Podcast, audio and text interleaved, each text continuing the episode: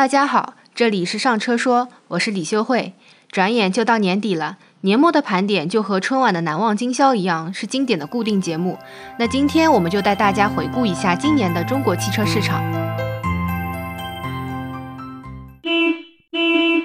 前几天我们在公众号做了一个投票，给大家梳理了一批今年中国汽车市场比较重要、比较显眼的新闻，总结了一些词，请大家投票。那我们总结出来的词呢，有洗牌、离谱、溢出、变数和政策。其中，洗牌是票数最多的关键词。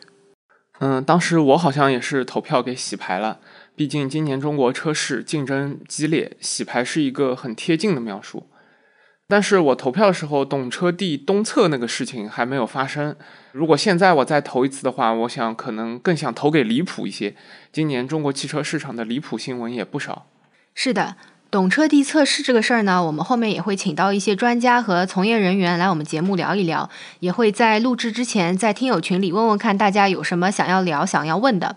那这件事儿具体是什么呢？就是懂车帝在零下四十度左右的漠河测试了约二十个车型的混动车型纯电续航达成率，其中比亚迪仰望以百分之八十五点零八的续航达成率排名第一，华为赛力斯联合打造的问界 M7 增程版排名倒数第一，只有百分之三十一点六。然后呢，问界、长城、吉利的领导都发微博质疑，而且他们调取了测试车辆的详细用车数据，包括开关门次数、车内温度、空调制热时间等。他们发现，在问界 M7 准备过程中，测试员有多达十余次的开关车门、车窗的操作，最长的一次时间超过三分钟。这个其实是也不是特别符合冬日用车真实场景的。呃，这个事情最好笑的是什么呢？就是懂车帝振振有词的说自己没有作假，并且要在厂家的共同见证下，在十二月十四号再次进行了一个测试。但是第二次的测试结果就更加离谱了啊！其中垫底的领克零八的续航里程达成率只有百分之三，原本纯电续航二百二十公里的领克零八只跑出了六点五公里的成绩。那么这个离谱的成绩呢？别说吉利无语了，那比亚迪看了都沉默。所以说，本来有些车企可能还想把这个测试作为一个宣传素材的，那么这么一搞呢，也不敢了。排名第一的比亚迪呢，也是没有公开宣传拿下懂车帝东侧第一的这个成绩的。嗯，这里面具体的故事以及懂车帝的东侧是不是真的靠谱，我们之后也会有这个专门的节目来聊。临近年末的这场闹剧，多少让我有点想重选我之前选过的车市关键词。我们还是先聊聊我们这个票选第一的洗牌，大家都说说看自己觉得今年最符合洗牌这个关键词的新闻吧。呃，我觉得呢是持续全年的这个中国车市的价格战，可以说这个很难想到今年的价格战会从年初打到年尾。就这个价格战呢，先是在今年一月份，特斯拉就率先在中国市场降价来提升它的订单量。之后呢，是电动车厂商跟进，再然后是燃油车厂商跟进，整个汽车价格战在全行业打响。下半年呢，国六 A 燃油车型清库存，又引发了燃油车市场再一次大面积降价。此后，国产新势力品牌与一线燃油车豪华品牌也纷纷加入价格战。截至今年十二月，这场价格战已经持续了近一年的时间，激烈程度完全是超出预期的。不知道大家有没有在这场价格战里面买到一个心仪的车子呢？张若然，你今年是买了两辆新车是吧？呃，对，是的，因为刚需比需要用到，所以就趁着价格还不错的时候赶紧买了。不过就今年这个汽车形势来看，感觉明年这个价格战可能还要再延续一段时间。嗯，是的。然后我从中国汽车市场的官方产销数据来看，也能咂摸出车市有这个洗牌的意思。中汽协预计，今年汽车产销有望创历史新高，超预期完成全年预测目标。此外，我国新能源汽车产销量在十一月首次双双突破一百万辆，中国新能源汽车市场迎来里程碑。更值得关注的是，今年自主品牌乘用车市占率将突破百分之五十，实现对合资品牌的反超。就是在今年，新能源汽车这个品类和自主品牌成为了中国汽车市场无可争议的亮点。对，合资品牌确实不太好过。比如说，三菱汽车在三月份宣布中国停止生产新车之后呢，到现在还没有恢复生产。而且也不只是合资品牌日子不好过，整体这个市场的淘汰赛的赛况就是很激烈的，很多车企都倒在了二零二三年。呃，比如这个重庆力帆百分百持股的河南力帆新能源公司申请破产清算，那昔日的老头乐龙头企业的雷丁汽车也申请破产，还有这个天际啊造车新势力，还有爱驰也是一家造车新势力，都陆续爆出这个停工停产的负面信息啊。再比如这个威马汽车，大家应该听说过很多的，今年以来也是频频传出一些降薪讨薪啊、融资失败、车机服务宕机这些不利的消息。那么十月份的消息是，威马汽车的创始人和董事长沈辉呢已经远走海外了。经销商这边的日子也有不好过的，庞大集团接到监管部门的要求。做好退市准备。曾经的四 S 之王汽车经销商第一股可能要迎来退市的结局了。和洗牌相关的，我印象比较深的新闻是今年四月的上海车展上，全球车企高管是包机来参加的。和今年中国汽车市场一样，新能源车型也是上海车展的一大看点。今年上海车展上，全球首发的新车有九十三辆，这里边新能源汽车发布数量首次超过了燃油汽车。来上海车展的这些高管有这个梅赛德斯奔驰的康林松。还有宝马集团董事长齐普策、奥迪汽车管理董事会主席杜斯曼、大众汽车 CEO 这个奥伯穆，还有日产汽车 CEO 古布塔等等等等，这些高管都不约而同的出现在上海车展。宝马、大众汽车集团的管理层更是包机来到了上海，了解中国的汽车市场情况。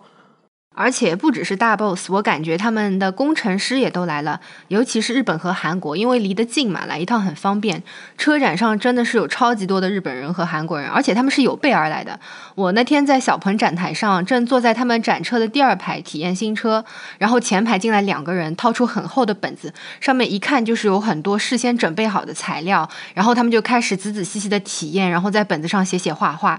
怎么说呢？上海车展第一次引起了这么多海外工程师和车企高管的关注，然后和这个新闻对应的呢，就是没多久之后，很多中国车企都去参加慕尼黑车展了。很多媒体就说中国汽车是慕尼黑车展上最大的黑马啦，又说中国车企攻占慕尼黑啦，然后标题就起的比较精彩。结果没两天，库嚓一下，欧盟就开始搞事情，说要针对中国电动车的这个补贴开始启动调查。然后我看到朋友圈里有一个负责汽车出口业务的同事，就气呼呼的发朋友圈说：“让你们媒体天天写写什么攻占慕尼黑，把人家老外吓得现在要开始搞这种调查。”我觉得这个不至于啊，这次慕尼黑车展也算中国企业确实是一个亮点，媒体这么写没什么问题。而且更 严重的是，就是老外他们写的更狠，他们是狠狠的帮我们拉了一波仇恨。比方说什么《华尔街日报》这个是中美车企领跑电动车赛道，呃，《纽约时报》写的是中国速度抢走慕尼黑聚光灯，德国自己的媒体《明镜周刊》也是来自中国的竞争。就不管汽车行业还是外贸行业，或者说国际关系领域，这很多专家他们之前其实已经说过了，要欧美政府不可能坐看中国企业在当地做大做强，然后不理呢。呃，包括像在现在电动车反补贴调查之前，也有欧盟对新能源汽车的电池提出过新要求的政策，要符合各种碳足迹啊什么的。这个其实也本来就很少是有中国汽车供应链能做得很好的。嗯，这个新闻其实是必然会发生的，不在二零二三年出现，在二零二四年也一定会出现，这是历史的必然。我们上期播客的时候呢，有一位中欧商学院的教授也提到过，他以前长期观察过日本汽车产业出口，在六七十年代的时候呢，日本开始把自己的车卖到欧美去，当时也遇到了极大的阻力。历史总是会不断的重复自己的，只不过现在压力来到了中国企业这边。中国汽车呢，在电动智能化方面确实是比较。超前呢，可以说是弯道超车。那么，但是也有问题，就是很多海外的用户，尤其像欧洲这些呃消费者，他们对智能化无感，开车就是开车，他们觉得能放放电台、放放 CD 就可以了。太智能化的话，可能会引发他们对隐私保护方面的一些担忧。那日系车的话呢，就是皮实耐用，然后使用成本又低，所以说是非常切中他们的用车痛点的。当然了，智能化也肯定能吸引一些海外市场的，就比如说印度和泰国之类的，他们这个消费者结构里面的这个年轻人比较多，他们就会更喜欢这种智能化的东西。所以说，智能化这个东西也是要看区域、看市场的。嗯，中国汽车今年在全球市场上的表现呢，一会儿我们还会有一个专门的关键词来细说，更具体的我们等一下再展开。接下来一个关键词就是离谱啊！今年有什么新闻让你们当时觉得哇，这也太离谱了？啊，我有一个印象很深刻的，就是之前说到上海车展嘛，那个上海车展上面的宝马 Mini 的展台上面，有两个年轻的女性工作人员，在面对中国和外国观众的时候呢，这个态度完全是冰火两重天。啊，一方面拒绝给中国访客发冰激凌，然后说已经发完了，然后外国访客来领的时候呢，他们不仅拿到了冰激凌，而且还非常贴心的教他们如何去使用。嗯，我也记得这个新闻。然后当时这个新闻在微博热搜榜上就是排位很高，都已经出圈了。其实呢，展台上一般那些负责搞那个互动小活动的工作人员都是活动公司的。宝马这边只要快速响应、诚恳道歉，然后再找一些长期合作的 KOL 啊、媒体啊，敲敲边鼓，这事儿呢很快就会过去了。但是当时他们写那封回应信件的水平不是太高，然后就引发了很多人的不满。嗯，那个信可能还没有很多网友自己用那个 Chat GPT 鼓捣出来的这个道歉信水平高。对，还有一个印象也蛮深的，就是今年不是总是在打价格战嘛，所以在二零二三年中国汽车论坛上面，中国汽车工业协会让十六家主流的汽车企业的高层在现场联合签署了一个叫《汽车行业维护公平竞争市场秩序承诺书》。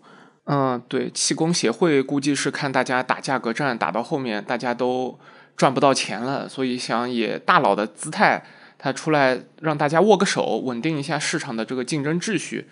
但是他这个承诺书里面呢，让大家承诺不要去以非正常价格扰乱市场公平竞争秩序，这个表述就不但是有点怪了，而且也违反了这个反垄断法。对，然后中国汽车工业协会就撤回了这个宣言。嗯，对，就我印象还有一个比较深的，就是长城举报比亚迪那个事情，就五月二十五号吧，距离比亚迪宋 Pro DM-i 冠军版上市呢不到五个小时，长城汽车就官方发布了一则声明，说是在四月十一日已经向生态环境部、国家市场监督管理总局和工信部都递交了材料，举报比亚迪秦 Plus DM-i 还有这个宋 Plus DM-i 采用常压油箱。涉嫌整车蒸发污染物排放不达标这个问题，当天呢，比亚迪是快速做出回应，表示坚决反对任何形式的不正当竞争行为。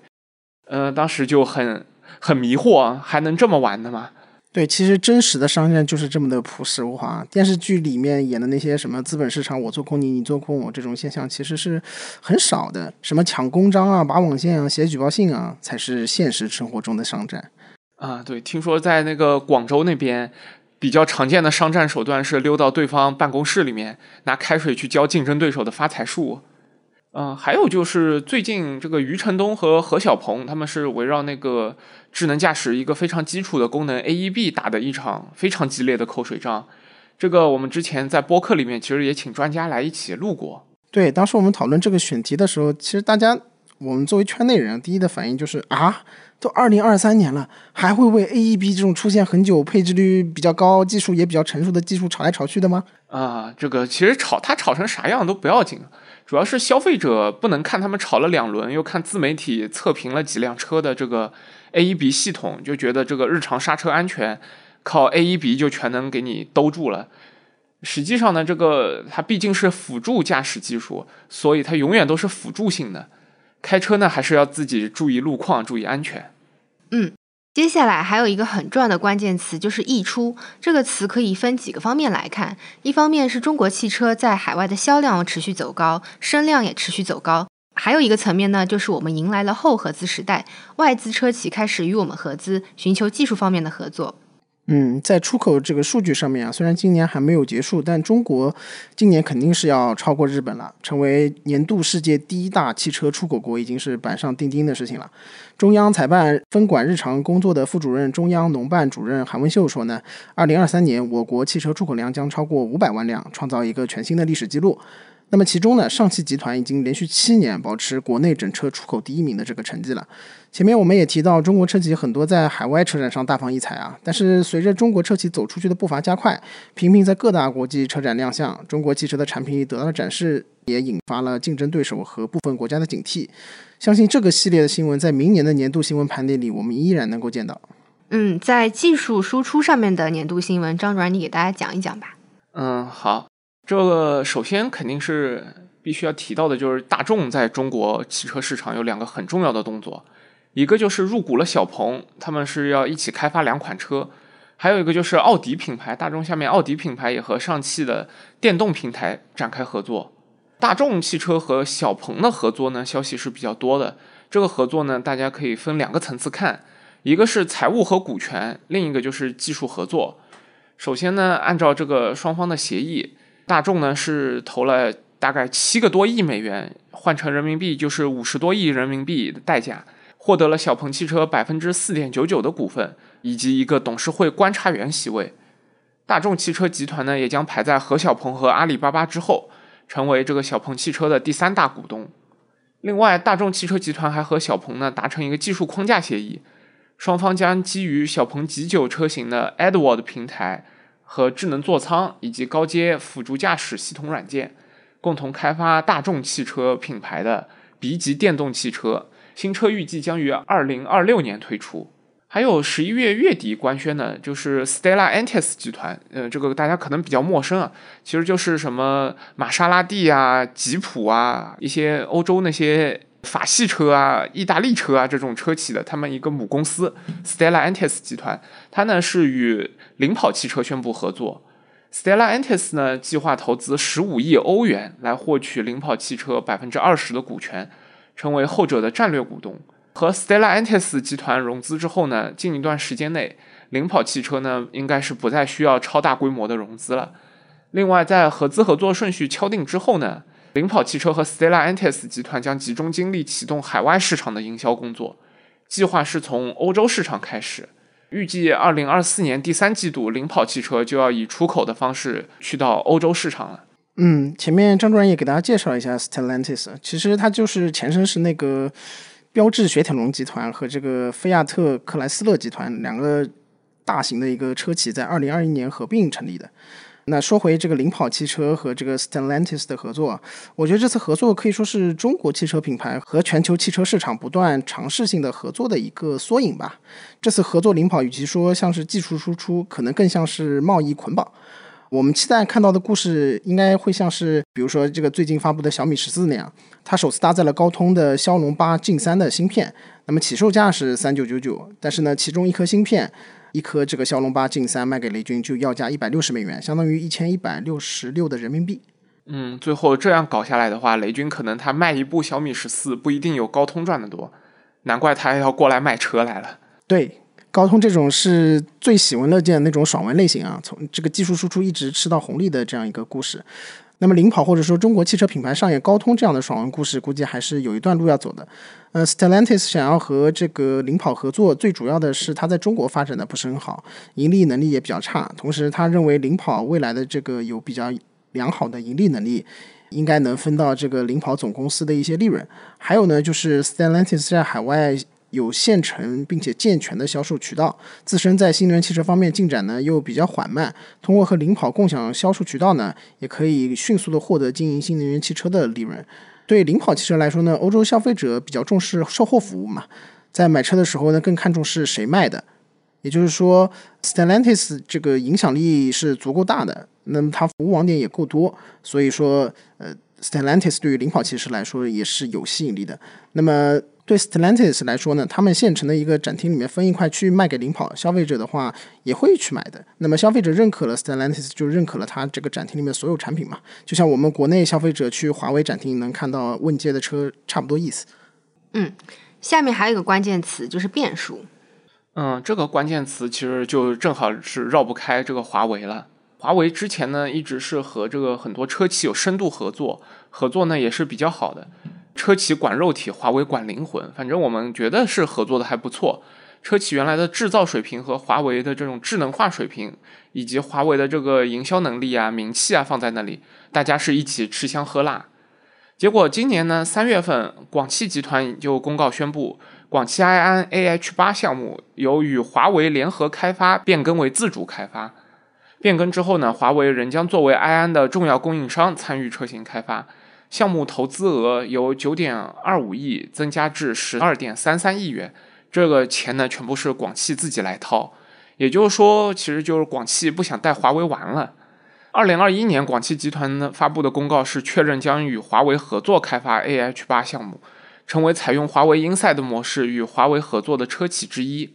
但是，其实一年之后。广汽安新能源汽车副总经理肖勇他就无奈的吐槽说，华为是行业内非常优秀的供应商企业，但是广汽埃安和华为这类大牌供应商合作的时候，根本没有议价能力。这个感觉就像一对看上去过得挺开心的夫妻，然后突然跟你说啊，我们离吧。那就你之前也知道，他们可能有一方性格比较强势，但是 没想到那么突然。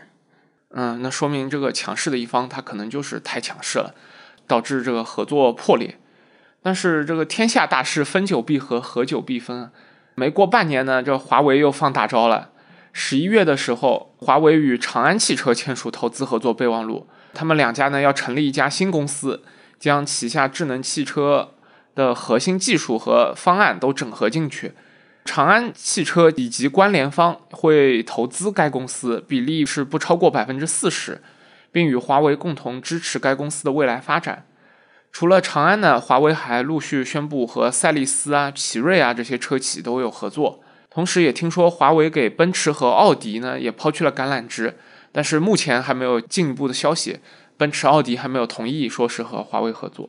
据路透社报道呢，华为这次成立的这个智能汽车系统及部件公司，在向长安汽车等投资者出售股权之后，估值大概是要高到两千五百亿元人民币。嗯，华为的这步棋让我想到了之前微博上一个行业专家发的帖子，帖子名字叫做“合作商眼中华为所到之处寸草不生”。这个人说，在华为和任正非的世界观里，从来没有合作共赢的概念。他看准一个赛道的唯一的打法就是先接近你，再学习你，最后干掉你。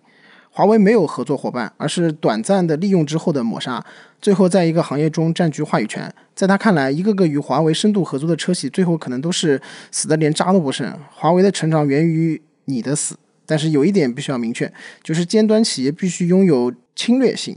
华为在硬件投入上找到了节奏感，高毛利、重度研发，再高毛利、再重度研发的这样一种玩法。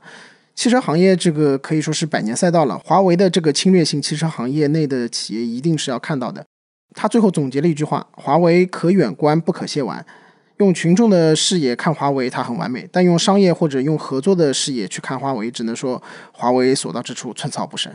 是的，这和之前这几种模式相比呢？华为这次的新公司，它首先就是拥有了更多的钱和资源，这就是华为要进入下一个重研发阶段的信号。对华为的竞争对手来说呢，这其实有点像是敲响了丧钟一样。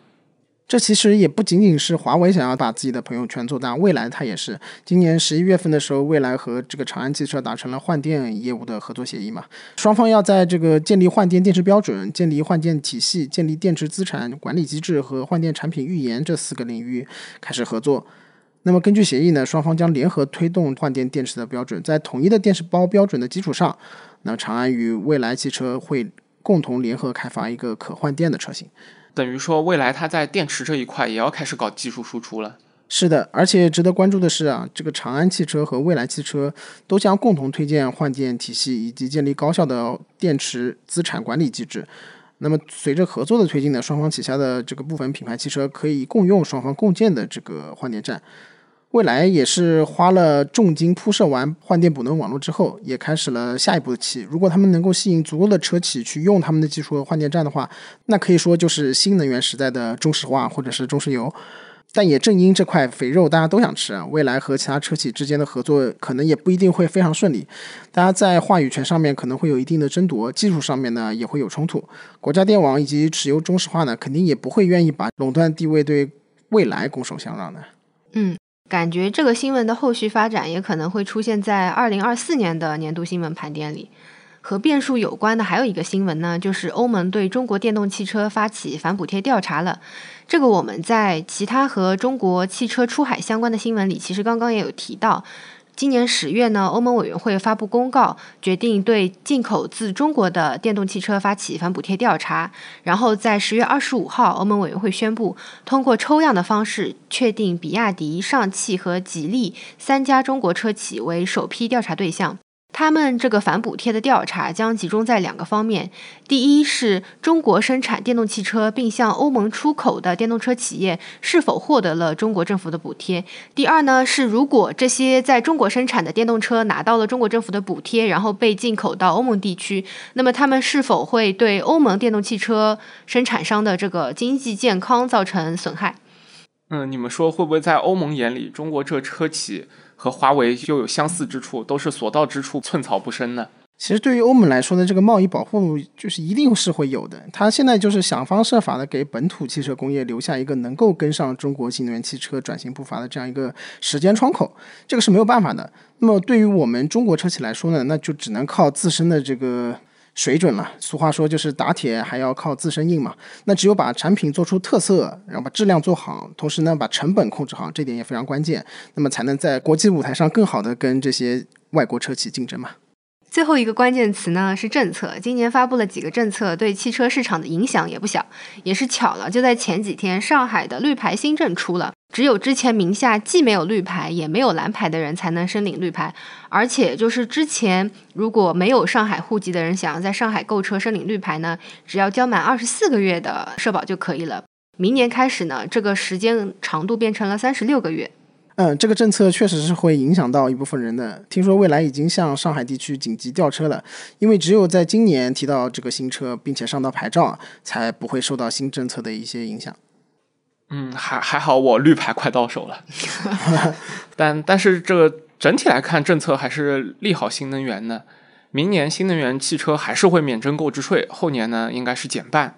最后一个和政策有关的新闻呢，就是 L 三和 L 四级别的自动驾驶即将合法上路。获批后的部分智能网联汽车在部分区域开展上路通行试点，北京、上海、深圳很有可能会成为首批试点城市。嗯，L 三的话就是开着自动驾驶功能的话，出了事，这个责任应该是在车企，对吧？对对。但法规如果不走到这一步呢，技术其实也就很难推进到这一步。对。